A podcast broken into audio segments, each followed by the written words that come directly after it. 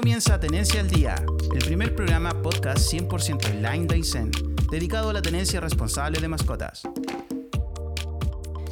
¿Cómo están? Buenos días. Vamos a comenzar este nuevo capítulo de podcast Tenencia al Día.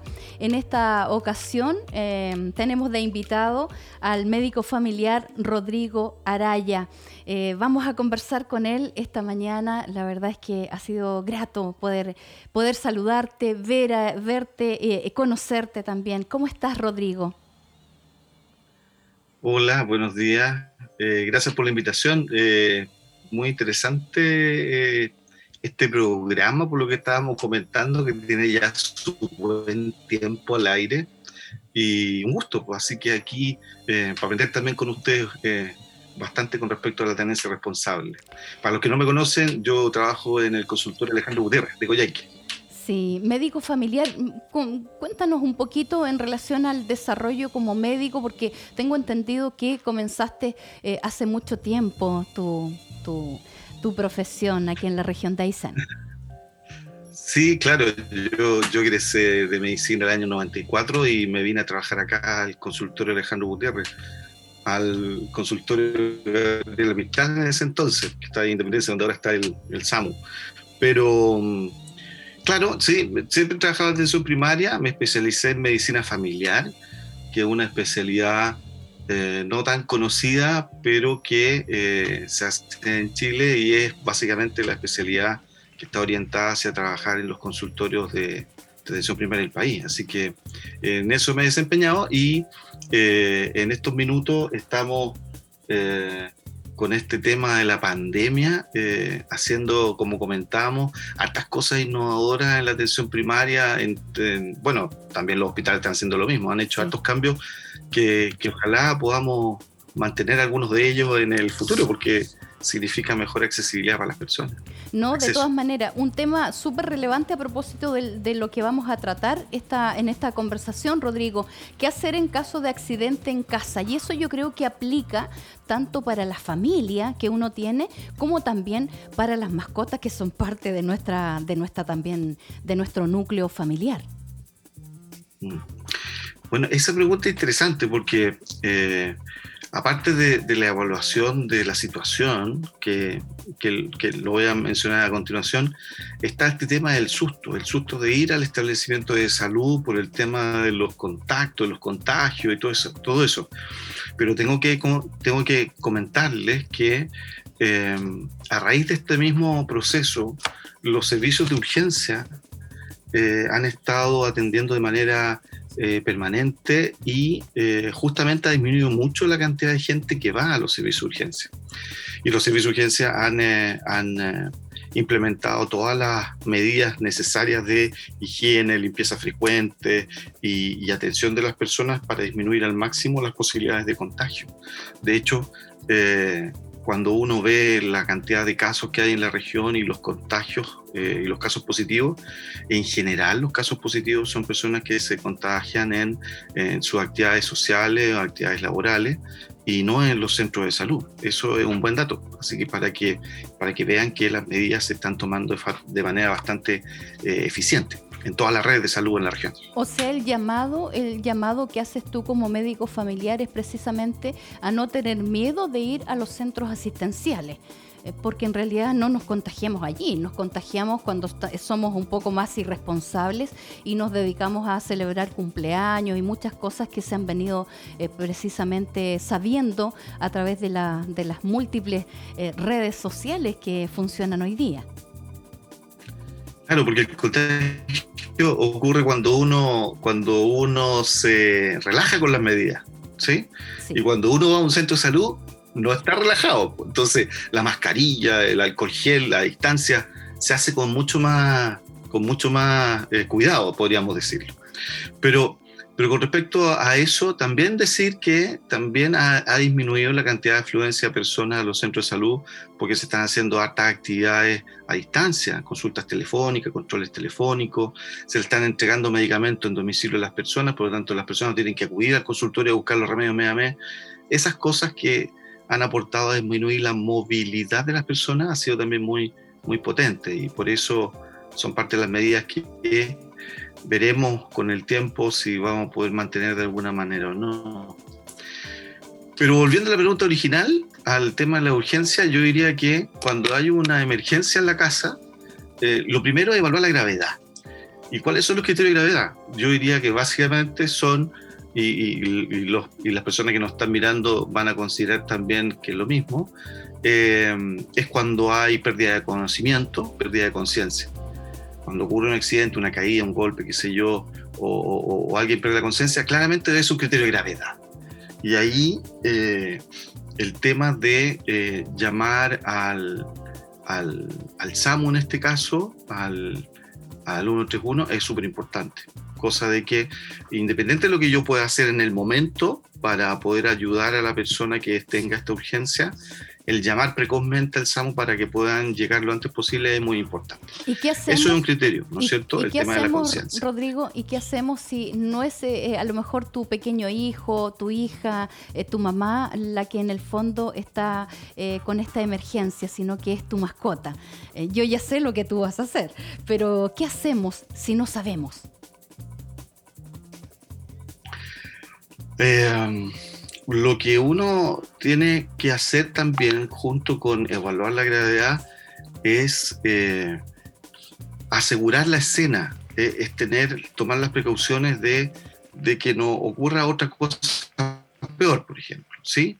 qué sé yo, eh, si, si el lugar donde ocurre esta emergencia es un lugar húmedo, es un lugar donde hay frío, entonces tenemos que recoger a, a este si, lo llamo mascota, también eh, sacarlo de esa zona de disconfort y llevarlo a un lugar donde pueda estar protegido mientras podamos resolver mejor. Yo creo que eso es muy importante. Eh, en el caso de las personas, cuando no hay conciencia y pérdida de conciencia, hay mucho temor a mover a las personas porque uno no sabe si puede o no puede dañarlos más.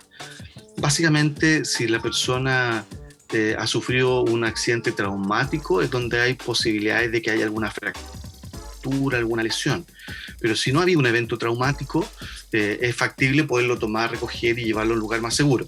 En el caso de los animales es la misma figura, eh, con precaución, eh, trasladarlo a un lugar donde sea más... donde no se complique la situación, humedad, frío, ¿no es cierto? Es lo que estábamos comentando recién. Pero, Llamar precozmente. Ahora, en el caso de los animales, no sé, ahí en Puerto Aysén si hay algún sistema de, atención de urgencia, algún veterinario de urgencia, no tengo idea. Esa, esa parte no la manejo muy bien. Aquí en Coyhaique hay harta oferta, por lo tanto, hay, esa es una posibilidad cierta. Sí, de todas maneras. Aquí tenemos varios eh, médicos veterinarios que están haciendo clínica, pero como te lo comentaba igual anteriormente, no, tiene un, no tienen la implementación necesaria, por ejemplo, para eh, sacar una radiografía si, si, si mi perro salió fortuitamente y fue atropellado, por ejemplo. Eh, ¿Cómo saco una radiografía? Eh, es tener que ir a Coyhaique. Y en tiempo de pandemia comprenderá que el permiso y uno tiene que andar con todo al día porque si bien es cierto Aysén no está en cuarentena, Coyhaique lo está. Y ahí están los eh, centros para poder tomar la radiografía y ver y evaluar la gravedad que, se, que tiene precisamente o qué tan grave puede ser la situación con nuestra mascota. Sí, la, como yo te comentaba antes, eh, yo siempre he tenido perros en mi casa y, me han pasado un montón de cosas con los animales. Se han enfermado, los han atropellado, han tenido fracturas, ha habido que operarlos, eh, han tenido otitis, han tenido infecciones. Entonces eh, he aprendido varias cosas en el camino y una de las cuestiones que, que es muy evidente cuando un animalito sufre un accidente, sobre todo, sobre todo un atropello, y es que uno no tiene, muchas veces los animales no, no, no hay cómo evaluar así a primera vista qué lo puede estar pasando. Por ejemplo, ante un, ante un atropello, por ejemplo, el mayor riesgo es el tema del daño de un órgano interno, ¿no es cierto? Sí. Eh, y eso cómo se aprecia si el animal se mueve, se agita y está activo, digamos. Uno dice, ah, no le pasó nada, pero no, pueden producirse fenómenos eh, de hemorragia interna y ese tipo de cosas. ¿Y Las fracturas son más evidentes. Sí. Y en ese caso, Rodrigo, eh, ¿cuál sería tu recomendación? Qué interesante el que puedas hablar de, del atropello puntualmente, que es algo que ocurre más de lo y que, que nos causa tanto daño para quienes nos preocupamos de ellos, de los que están en la calle definitivamente, o de los que con dueño, a veces un tanto irresponsable, igual salen a la calle sin supervisión. ¿Qué hacer? Si atropellan mi perro que lo cuido con mi vida.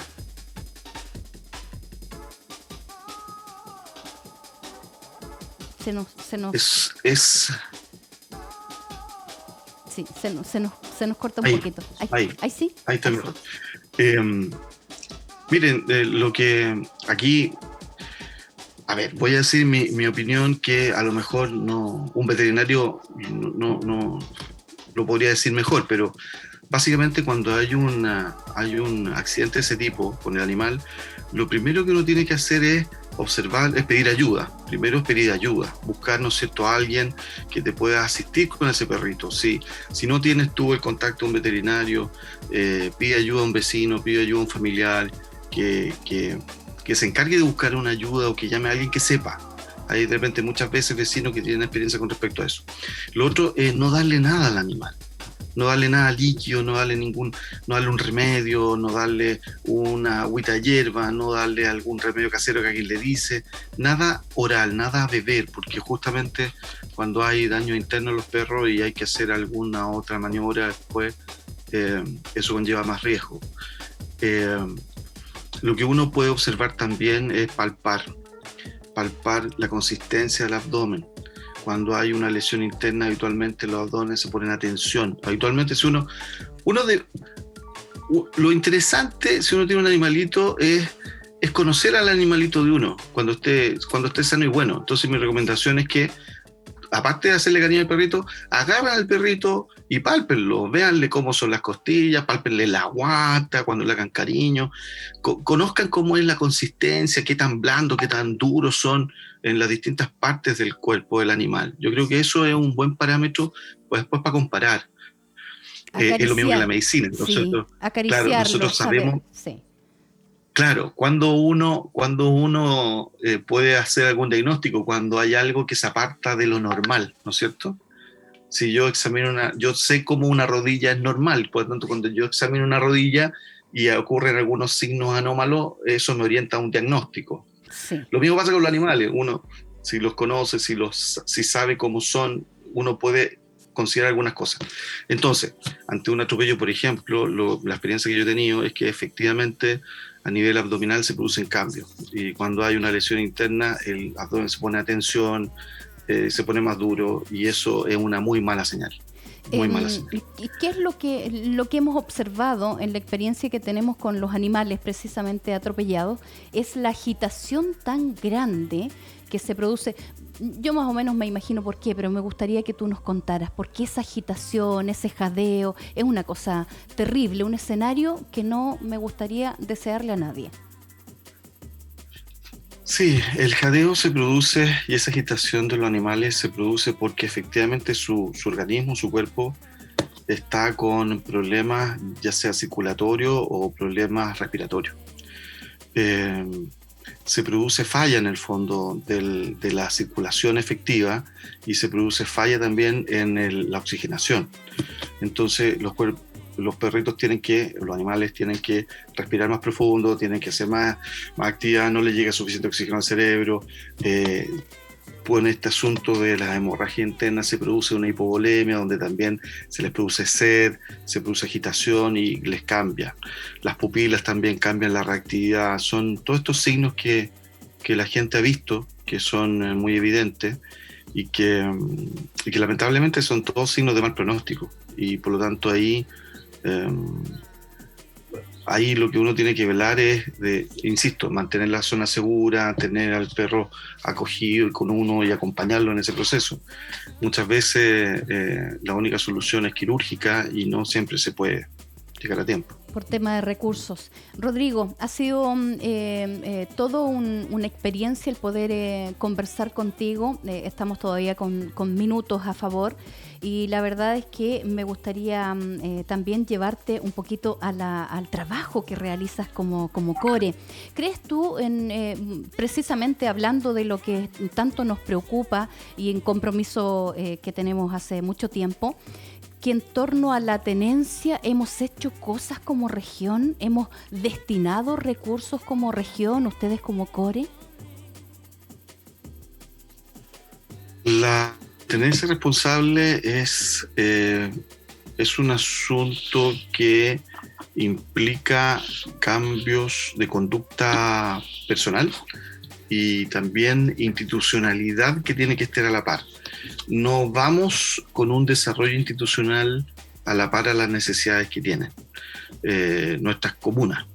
De hecho, eh, el Coyay que existe, el, ¿no es el único recinto para acoger perros, sin embargo, no existe un sistema que sea lo suficientemente eficiente como para poder dar cabida a la gran cantidad de animales que hay sin dueño, por ejemplo. Ni tampoco hay un sistema eficiente y aquí pongo la otra parte, de fiscalización. Porque al final si tenemos una ley donde nos dice que tú te tienes que hacer responsable de tu animal y por lo tanto tu animal no puede estar en la calle. O sea, si tú tienes un animal, tienes que ser responsable de tu animal y que esté, de tu mascota, y que esté en tu casa, en un recinto cerrado. Si tú no tienes posibilidad de tener a un, a un perro eh, particular en un recinto bien cuidado, entonces no puedes tener un perro si tu patio es pequeño, tú no puedes tener más de dos perritos, por ejemplo. Porque los perritos también necesitan espacio, necesitan, necesitan eh, hacer algún tipo de actividad física, necesitan tener un espacio donde puedan mantenerse bien su aseo, donde puedan hacer una, una actividad física mínima, eh, por ejemplo. Entonces, eh, si yo tengo un sistema que te establece esas reglas del juego, pero no tengo un sistema como para fiscalizar que eso se cumpla, entonces, las personas lamentablemente no, no incorporan eso, esa, esas obligaciones, ¿cierto? Sí. Estamos en un país en que eh, hay que ser eh, con la ley del garrote y la, y la zanahoria, ¿verdad? El dulce de garrote, porque si no uno no aprende nada. ¿Por qué nosotros, te doy el ejemplo, por qué nosotros aprendimos que teníamos que, cuando vamos en auto, a los niños ponerlos en una silla especial, a los menores de tres años? ¿sí? Sí. No fue porque con esa silla disminuyeran las muertes, los accidentes y las discapacidades de los niños de accidentes en el, de tránsito. Fue porque había una multa. Y por esa multa es que nos acostumbramos a usar la silla, nos acostumbramos a usar el cinturón de seguridad, ¿cierto? Cuando tocamos el bolsillo. Claro, porque lamentablemente es una manera de enseñar a las personas. Con respecto a la tenencia responsable, yo creo que falta esa parte, falta la parte del garrote. Eh, nos, suena feo, pero yo creo que eso tiene mucho que ver. Pero así funcionamos en Chile, al menos en Chile. Eh, y, ese, y es una realidad y es algo que, que, también nos apena mucho porque uno, eh, como dices tú y lo, han dicho muchos de nuestros invitados, ¿por qué tener perro si yo no tengo tiempo, no tengo recursos, me gusta viajar, me gusta hacer esto, me gusta hacer lo otro? ¿Por qué tenemos animales si los tenemos al servicio de nosotros y ellos también necesitan espacio, cariño, comida, cobijo? Ah, es una lista gigante que también nos pone mucho más claro la ley 21.020 de tenencia responsable que precisamente eh, sale eh, y, se, y se logra a raíz de un maltrato animal en en, Santiago. Entonces, ¿por qué tienen que imponernos con, a través de una ley o como el, tema del garrote que pones en, eh, precisamente en esta conversación? ¿Por qué a la fuerza? ¿Por qué no lo hacemos voluntariamente? ¿Por qué no tomamos conciencia de que también son seres vivos? Sí. Ahora, yo reconozco ahí que la mayoría de los municipios en la región ha tenido la, eh, la claridad como para contratar personas especialmente eh, eh, que trabajen en el área de tenencia y que han hecho trabajo con respecto a la inscripción, han estado fomentando la tenencia responsable de mascotas y están haciendo un trabajo interesante allí, pero por la experiencia del municipio de Coyhaique, que muchas veces ha salido explicando que ha sido súper difícil mantener este sistema porque no tiene los recursos para hacer todo aquello y que se siente un poco huérfano de las otras organizaciones. Yo recuerdo que el alcalde igual lo ha dicho por lo menos un par de veces. Eh, eso también eh, no le quita, le quita como entusiasmo a los otros alcaldes para implementar cosas similares, creo yo. Eh, pero en, en, relación a lo que tú decías, yo, yo lo veo de la siguiente manera también. Si yo decido tener un animal en mi casa, eh, primero tengo que o sea, ser suficientemente honesto para decir por qué quiero tener un animal en mi casa. Yo prefiero los perros y no los gatos porque los perros a mí eh, me dan, eh, me, despiertan mucho mayor simpatía, me, me, generan mayor afecto, pero también porque los perros también dan lo suyo, te cuidan la casa, ¿cierto? Cumplen un rol. Un perro, cumplen un rol. Un perro cumple un rol de un perro guardián y efectivamente está demostrado estadísticamente que los robos son menos en la casa donde hay perro, ¿cierto? no, sí, no así donde no hay. Eh, claro, entonces ya yo tengo un animal y el animal comparte conmigo eh, mi hogar, eh, me, me, ayuda, me brinda esa seguridad y por tanto yo tengo que devolverle en que, en que tenga un espacio limpio, que tenga un espacio limpio donde vivir, que tenga una alimentación adecuada, que no pase hambre el perro, y eh, brindarle los cuidados de salud mínimos, que son, o sea, básicos, que son, en este caso, las vacunas. Yo también he tenido, he tenido, he tenido perritos que se han morido, que, perdón, que se han muerto. se han muerto por distemper, por ejemplo. Se, caen los aviones, Rodrigo, se caen los aviones. Claro. Exacto, se, han morido también. se han morido también. Entonces, entonces también eh, eh, todo eso, y eso fue porque me atrasé, me atrasé en poner la vacuna a un cachorro cuando llegó a la casa y que sí. Vacuna Entonces, antiparasitario. estar como dos años.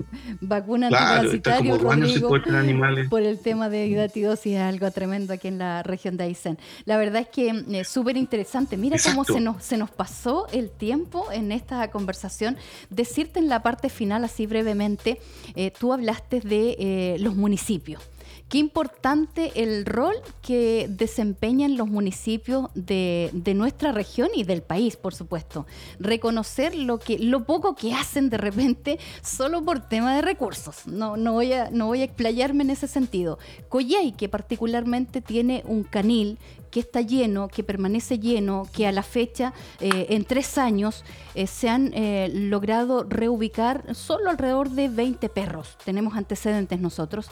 Y que gasta mensualmente casi 30 millones de pesos, eh, que es algo que a lo mejor puede ser, eh, algunos lo podemos ver positivo, como algunos también lo podemos ver tremendamente negativos. No soluciona el problema de raíz un canil municipal o no municipal.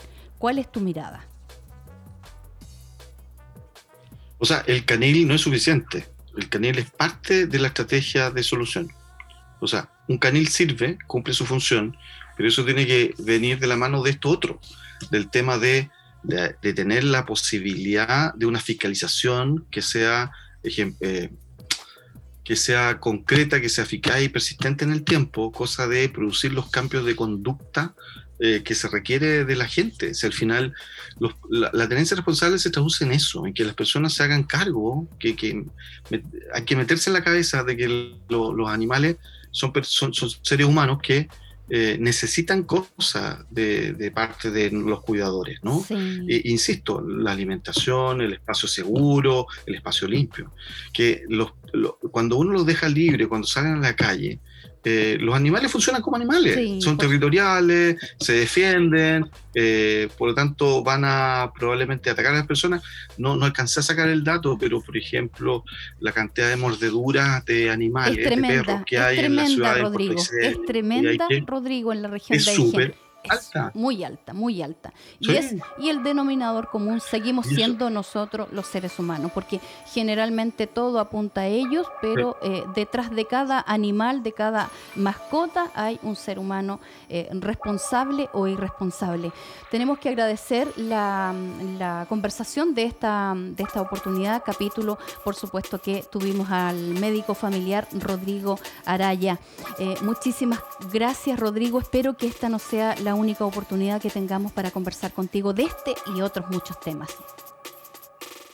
Ok, muchas gracias a ustedes. Que les siga yendo muy bien con su programa. Muchas gracias. Muchas gracias.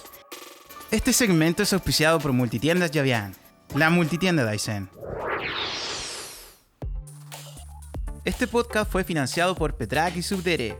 No olvides compartir este capítulo en tus redes sociales con el hashtag TAD. También busca nuestros capítulos en Spotify, YouTube y Facebook.